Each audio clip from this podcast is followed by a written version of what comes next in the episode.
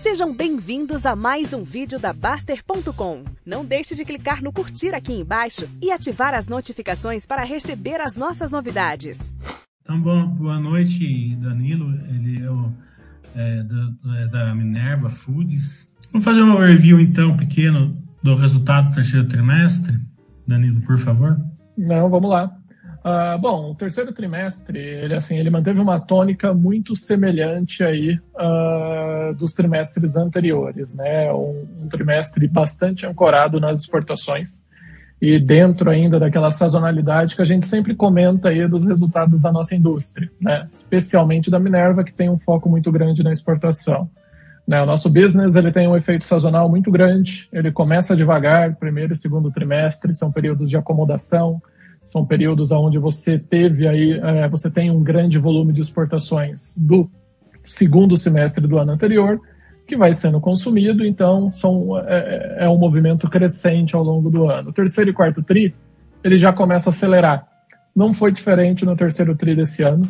Ah, quando a gente olha ali o recorte de julho e agosto, tanto nas nossas operações de Brasil como nas nossas operações uh, da Atena Foods, que são todas as unidades aí uh, da América do Sul, ex-Brasil, então estou falando de Argentina, Uruguai, Paraguai e Colômbia. Uh, o volume de exportação ele foi bastante relevante mês a mês em cada uma dessas operações, e melhor que isso, os preços no mercado internacional, né, e lembrando que a Minerva é um player com foco na exportação. Historicamente, o terceiro TRI não foi diferente. 75% do que eu produzo, em média, vai para o mercado internacional. Então, os preços no mercado internacional, eles repercutem bastante aí uh, no nosso resultado. Então, foi um terceiro TRI que começou de maneira muito forte. Julho uh, e agosto, com recorde de volumes para o período, né? Para basicamente todas as unidades da geografia que a gente opera, basicamente todas as regiões.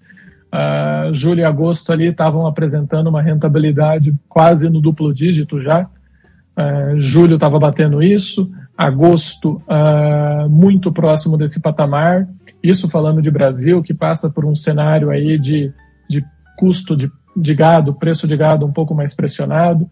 A Tena Foods continua aí voando como grande destaque desde o começo do ano, né, com uma performance muito sólida, muito forte. Uh, e aí veio setembro, que aconteceu aquele problema né, do caso atípico de vaca louca, que acabou uh, suspendendo as exportações uh, aqui no Brasil. Mas no nosso caso, a gente consegue aí de alguma maneira contornar esses efeitos, né? Eu opero para a China hoje por meio de sete plantas, três no Brasil, três no Uruguai, uma na Argentina. Dessas sete plantas, basicamente 60% do volume destinado à China tem origem na Argentina e no Uruguai. Né? E quando aconteceu essa, uh, essa restrição, o que, que eu fiz? Eu redirecionei toda a minha plataforma operacional.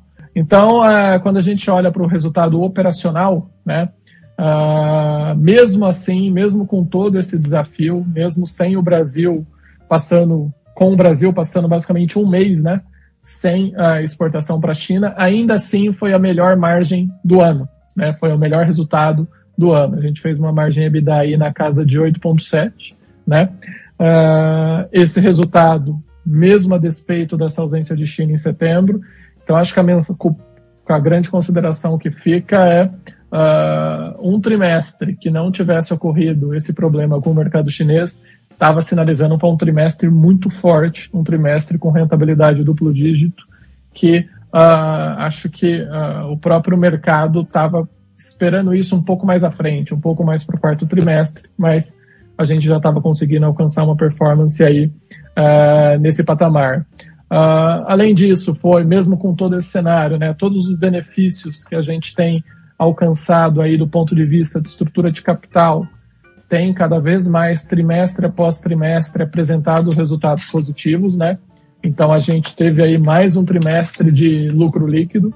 Então a gente encerrou aí uh, o período com lucro líquido na casa de 70 milhões, acumulando aí basicamente 560 milhões nos últimos 12 meses, né? Isso associado a uma geração de caixa que também foi bastante relevante no trimestre, são 14 trimestres consecutivos de geração de caixa livre. né? Eu estou falando aí de quase quatro anos com free cash flow positivo.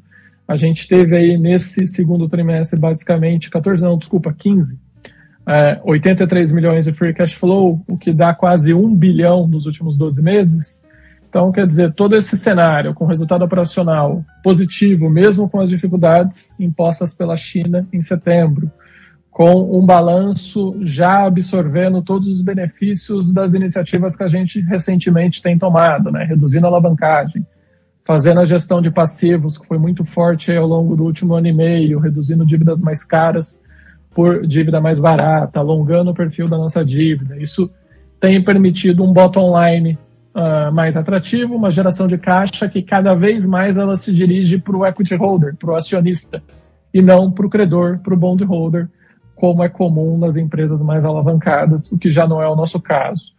Então, olhando para o terceiro trimestre, ele, ele foi bom, mas poderia ter sido bem melhor caso a China não tivesse restringido as operações aqui no Brasil.